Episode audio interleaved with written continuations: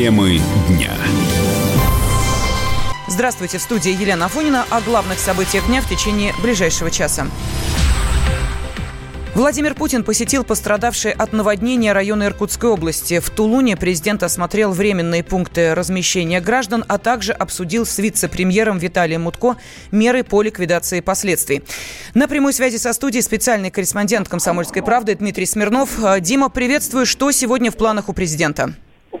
Да, добрый день. Ну, тут сложно сказать, что в планах, а что исполняется, потому что все идет прямо вот сейчас. Действительно, Путин пообщался и с людьми, и сейчас идет совещание, а после этого он еще и отправится в Магнитогорск, где э, примет участие в открытии нового, э, так называемая, пятая фабрика Магнитогорского комбината и местными рабочими.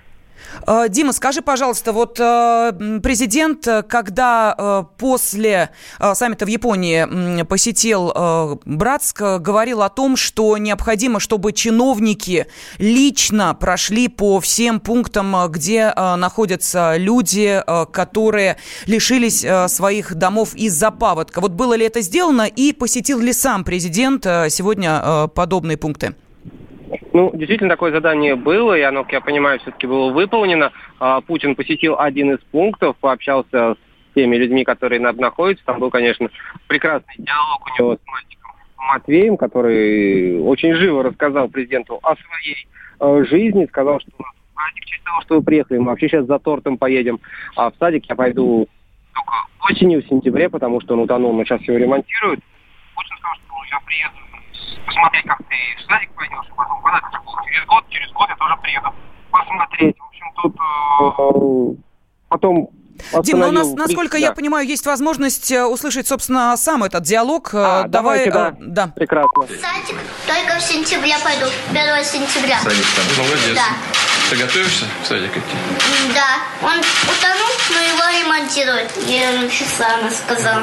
Ну, отлично. А, а что ты никуда не поехал? Ты поехала с мамой или с бабушкой? Ну, сколько детей еще? Ну, мы сейчас поедем за тортиком и за Дэнксом. Ну, после чая. А, ну это правильно. Это будет праздник такой. Праздник. Это хорошо. честь вас, что вы вернулись к нам. Спасибо большое. Я, я постараюсь еще приехать, я тебе обещаю. Да, ну, посмотрю. Вы вспомните обязательно... мое имя, отчество? Николаевич. Помните? Николаевич это по отчеству, да? Да. Ну вот, видите. Так что я запомню. А, и обязательно приеду к вам еще посмотрю, как, как не только детские сады, как школу восстанавливают. Ты когда в школу ты пойдешь? Через год. Ну вот видишь, значит, надо готовить школу. Дим, скажи, пожалуйста, о чем люди э, просили, может быть, о каких проблемах своих рассказывали президенту? Ну вот когда Путин остановил кортеж по пути его следования, вышел к людям пообщаться, и на самом деле были довольно, ну я не знаю, как это описать, вот судите сами. Например, президенту жаловались, что а, паводок вот такой сильный был вызван взрывными работами в Стоянах. Когда, помните, там были некие взрывные работы. А, такие слухи пришлось разве, развеивать Путину. Потом жаловались, сказали, что вот незаконные рубки леса и вообще вот все это тоже способствует а, паводкам. Ну вот сложно сказать, так это или нет. Путин сказал, что, конечно, мы будем бороться с этим, но, э, в общем-то, стихия, она и есть стихия. Важно помочь а, бороться с природой довольно проблематично, в общем. Ну, дважды он общался у пункта временного размещения пути следования кортежа, сейчас вот идет совещание, и там тоже, в общем, поднимаются вот эти все проблемы, о которых мы говорили в начале, выслушает доклады всех а, глав пострадавших районов, всех министров, а там несколько федеральных министров вместе с президентом прилетели в Тулун, а, поэтому тут серьезная работа идет. Спасибо. На связи с нашей студией был специальный корреспондент «Комсомольской правды» Дмитрий Смирнов. Киев готов обменять главного редактора агентства РИА Новости Украины Кирилла Вышинского на осужденного российским судом за терроризм в Крыму Олега Сенцова.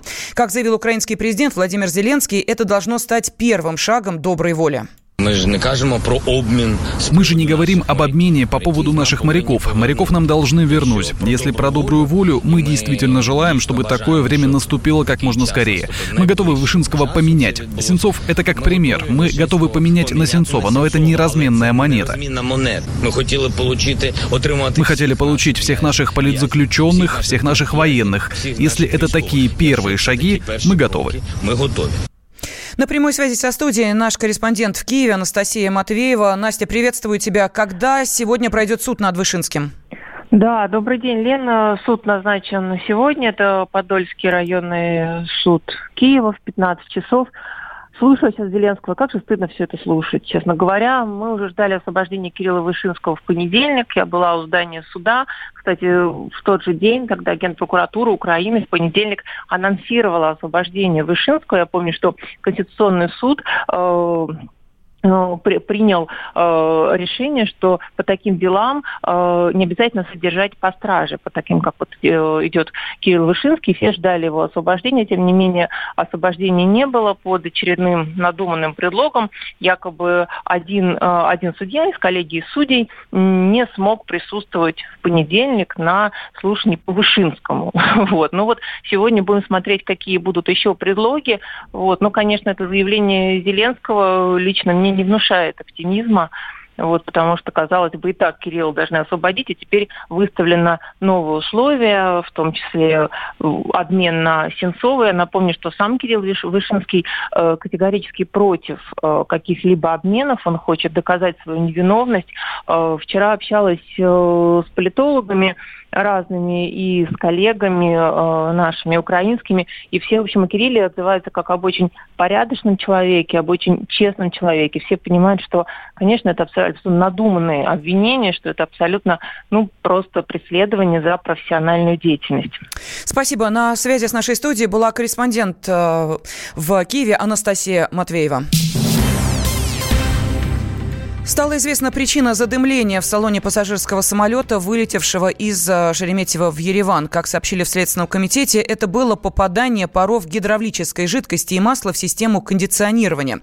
Заслуженный пилот России Юрий Сытник рассказал, что такая ситуация может возникнуть из-за неисправности в двигателе самолета. Раньше вот э, гидрожидкостью выступало масло МГ-10. Оно было минеральное, очень было вкусное, сладкое на запах такое. И, в общем, если дым был, то он не такой был ядовитый. А сейчас называется НГЖ. Химическая жидкость, но она очень хорошее качество имеет, не сжимаемая, мало горит она. И когда-то где-то там какой-то трубопровод или где-то соединение, которое нарушается, где-то сальники могут побежать, то попадает в систему кондиционирования, и там горячий воздух отбирается где-то 160 градусов от э, шестой турбины компрессора компрессора на каждом двигателе, и он попадается в ВВР. Это воздушные радиаторы, которые охлаждают его. И при попадании этой НГЖ она имеет э, способность задымляться, и такой ядовитый угарный газ появляется.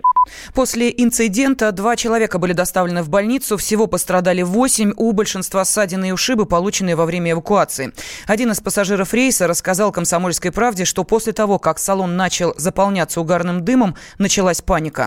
Летели в Ереван, самолет начал разгон. Резко самолете салон задымился. Вот, задымился жестко. Все начали паниковать, орать, кричать. Пилот молодец, быстро среагировал, остановил вовремя самолет. Далее уже спасательные шлепы открылись, все эвакуировались вовремя. Пожарные прибыли вовремя, все вовремя. Нас привезли обратно в аэропорт, накормили, напоили. Сейчас полетим еще раз. Попытка номер два. Благодаря грамотным действиям экипажа удалось избежать трагедии, считает экс-замминистра гражданской авиации СССР Олег Смирнов.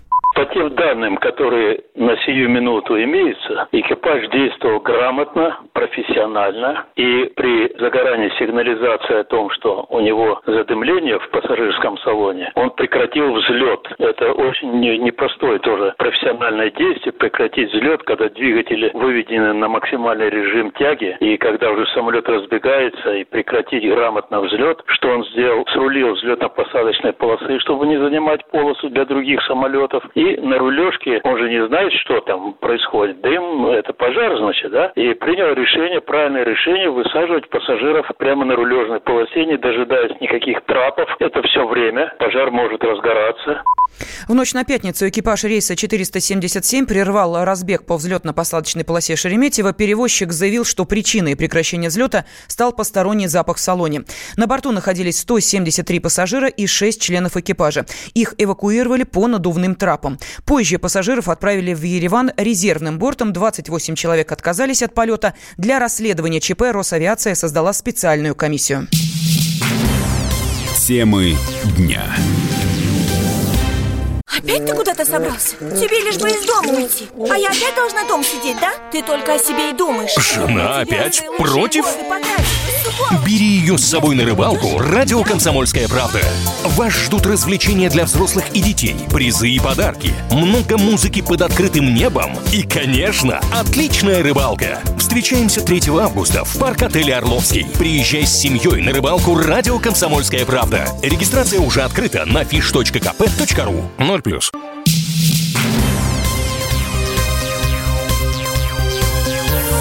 Темы дня студии Елена Афонина. Художник-каллиграфист Покрас Лампас восстановит в Екатеринбурге арт-объект, который коммунальщики залили гудроном. По словам художника, он никогда не сталкивался с тем, чтобы городские службы портили такие объемные работы. Общая площадь испорченной картины больше шести с половиной тысяч квадратных метров. На прямой связи со студией корреспондент «Комсомольской правды» в Екатеринбурге Данил Свечков. А, Данил, здравствуй. И как же теперь будут восстанавливать этот арт-объект? Да, здравствуйте. Действительно, в Екатеринбурге случился настоящий художественный скандал. А, пару недель назад известный на всю Россию художник-каллиграфист Покрас Лампас нарисовал у нас на площади первой пятилетки прямо на асфальте гигантскую картину это арт-объект в черно-красных тонах. Он занял больше шести с половиной тысяч квадратных метров пространства. Э, работа была сделана в рамках фестиваля уличного искусства «Стенография», э, то есть разместилась она на площади вполне легально. Картина нравилась многим жителям Екатеринбурга, но сегодня утром на площадь вдруг приехали коммунальщики и принялись разливать гудрон прямо поверх арт-объекта. Труд Покраса Лампаса и художников, помогавших ему, оказался похоронен под толстым слоем черной тягучей массы. А потом еще и каток сверху проехался. Но Покрас Лампас сам говорит, что вроде бы не в обиде. Вот мы связались с ним. Пожалуйста, давайте послушаем. Я посмотрел все внимательно вообще ситуацию и увидел, что это такое на локальном уровне недоразумение. Мэр вроде очень правильно высказался, что надо все вернуть и восстановить. Я с этим согласен. Команда фестиваля обсудили и постараемся вернуть все, собственно, в нормальном виде для города. Вот именно чтобы с городского или там какого-то районного уровня была инициатива закрасить, такого еще не происходило никогда. Вот, это первый случай. Внутри арт-комьюнити, конечно, разные происходили ситуации, и где-то иногда портили работу, иногда это там закрашивали другие художники, но внутри сообщества это легче воспринимается, потому что масштаб обычно не самый большой, а здесь все-таки и работа очень крупная, и согласованная, и, собственно, реакция такая же получилась тоже массовая. Я думаю, что, в принципе, это еще раз нам говорит о том, что любое искусство временно, того, как мы к нему относимся, либо с заботой, либо, собственно, желанием его уничтожить, у него появляется больше ценностей, потому что мы еще раз как бы обращаем внимание на то, что любую, любое высказывание можно скрыть, либо, собственно, его уже нельзя скрыть, потому что он своим масштабом превосходит явление уничтожения. Да? То есть интересный сам факт, что как только это стали закрашивать, люди из медиа, из города, все подтвердили, что мы эту работу ценим, несмотря на то, что она довольно недавно появилась, и мы хотим ее вернуть в том виде, в котором она была создана. Это очень важно. В мэрии города тем временем рассказали, что виноваты во всем недобросовестные работники, которые принялись ремонтировать пешеходный переход. Якобы жители много жаловались на него, однако почему ремонт нельзя было провести до фестиваля стенографии, объяснить чиновники не смогли. Теперь виновных накажут, а работу Покраса Лампаса восстановят, уверяют в мэрии. О восстановлении говорят и организаторы фестиваля стенография. В частности, об этом упомянула представитель фестиваля Екатерина Кизюн. Там действительно а, сейчас асфальтом покрыт э, некий кусок э, на пешеходной вот этой вот части. И как э, прокомментировали, это было сделано как плановые ремонтные работы. То, что там нужно было сравнять вот эту вот площадь вот по поверхности, чтобы пешеходам было удобно. То, что сейчас случилось, будет восстановлено в этом прямое участие примет фестиваль уличного искусства стенографии, администрация года и Покрас Лампас, художник, приедет лично ее восстанавливать. Пока же жители Екатеринбурга делятся фотографиями уничтоженного арт-объекта и своими негодованиями в социальных сетях. Все надеются, что работа Покраса Лампаса вернется на улицы Екатеринбурга. Данил Свечков, «Комсомольская правда», Екатеринбург. Спасибо, Данил. А, Покрас Лампас – один из а, самых заметных, востребованных молодых художников современности. Он основатель и идеолог нового направления в искусстве – каллиграфу-туризма. Выставки его работ а, проводились, конечно же, в России и во многих странах мира, в числе которых Германия, Италия, Китай, Португалия и другие. Минтранс предложил дать ФСБ право отменять любые международные рейсы в случае угрозы безопасности государства. Что подразумевается под угрозой, в документе не уточняется. Подполковник ФСБ в отставке Алексей Филатов утверждает, что э, сейчас э, ФСБ уже может отменять любые рейсы. Минтранс лишь хочет официально закрепить такое право за спецслужбами, считает Филатов. Э, я думаю, что сейчас по факту, по запросу сотрудников ФСБ, которые, в общем-то, присутствуют во всех аэропортах наших, авиакомпании дают любую информацию. И я уверен, что если у сотрудников ФСБ есть какие-то причины, то они и сейчас, в общем-то, в силах задержать от, отправление там, любого рейса, будь то внутренний или международный рейс. Я так думаю, что быстрее всего это как бы законодательно хотят поставить на место то, что на самом деле по факту существует. Федеральная служба по роду своей деятельности занимается серьезными проблемами, и необходимо владеть всей информацией по перемещению э, людей, по перемещению бортов, и иметь такую возможность, что если так складывается э, ситуация, э, в общем-то, одна, одна из тем работы Федеральной службы безопасности борьба с терроризмом, чтобы была такая возможность отложить, задержать тот или иной рейс. То есть я считаю, что это нормально первая угроза, самая основная, она, это, например, какая-то информация о том, что, например, на рейсе планируется террористический акт. Второе, я считаю, что если есть поступила информация, что какой-либо из пассажиров находится, например, в розыске, то есть это тоже, в принципе, угроза безопасности, если преступник имеет возможность, например, скрыться от следствия. Кроме того, изменится правило допуска российских авиакомпаний к международным полетам. За полчаса они будут отправлять в Росавиацию данные о количестве и национальности членов экипажа, наименовании груза, график полета с указанием пунктов посадок и прочее.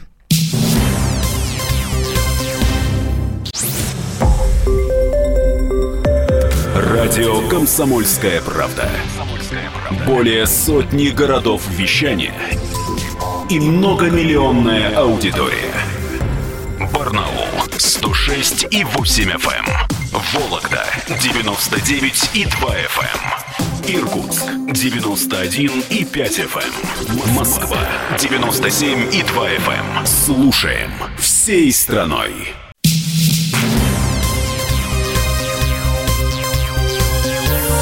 Темы дня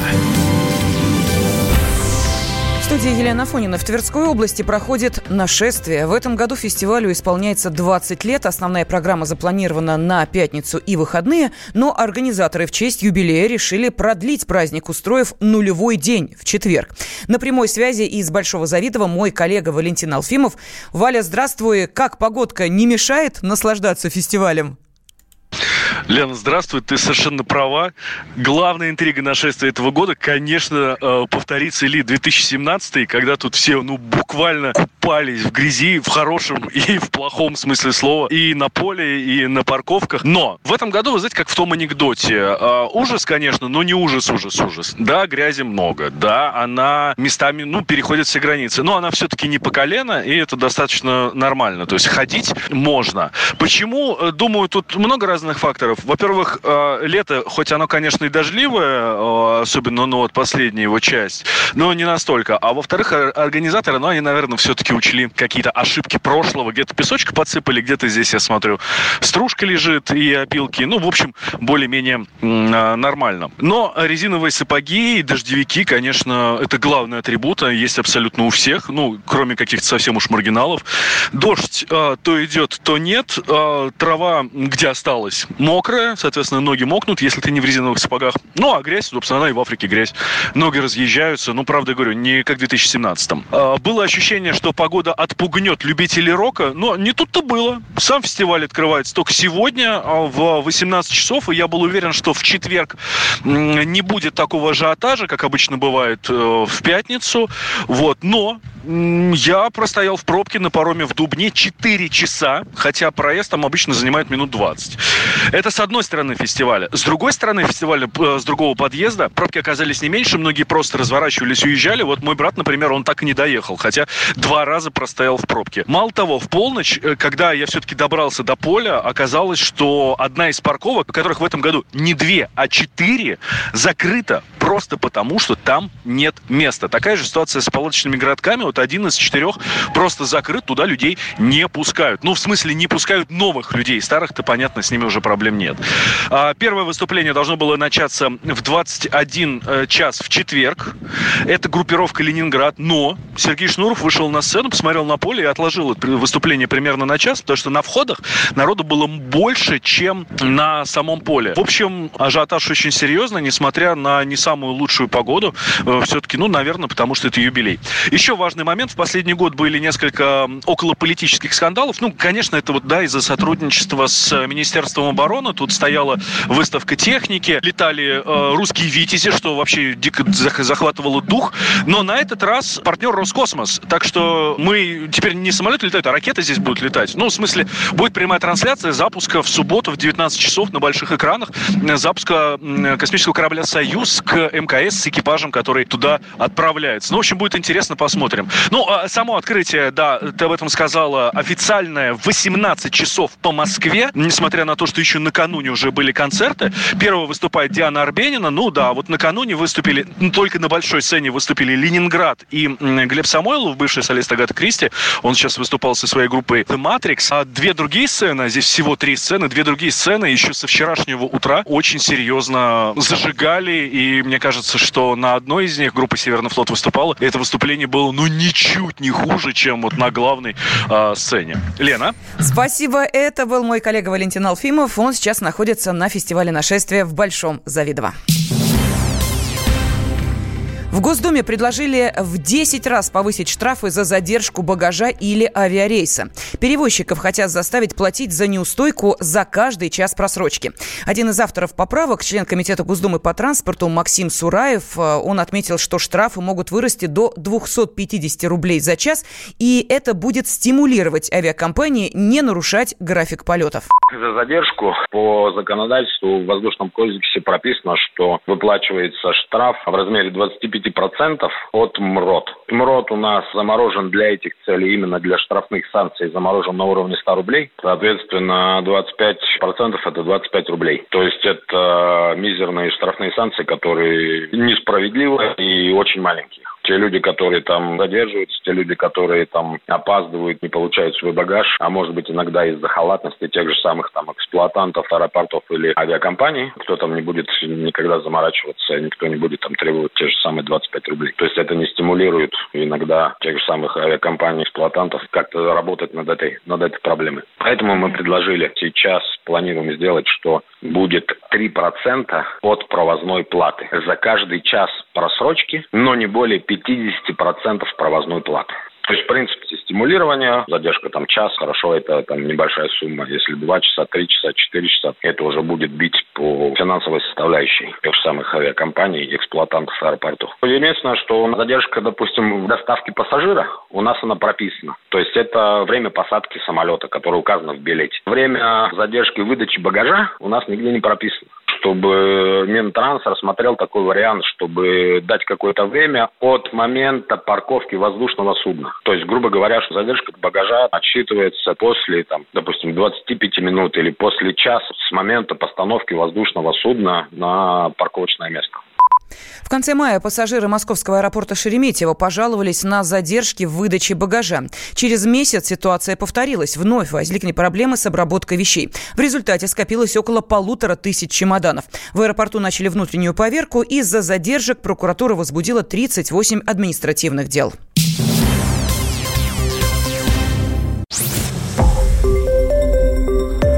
Радио «Комсомольская правда». Более сотни городов вещания и многомиллионная аудитория. Ставрополь 105 и 7 FM. Эм. Севастополь 107 и 7 FM. Эм. Калининград 107 и 2 FM. Эм. Москва 97 и 2 FM. Слушаем всей страной.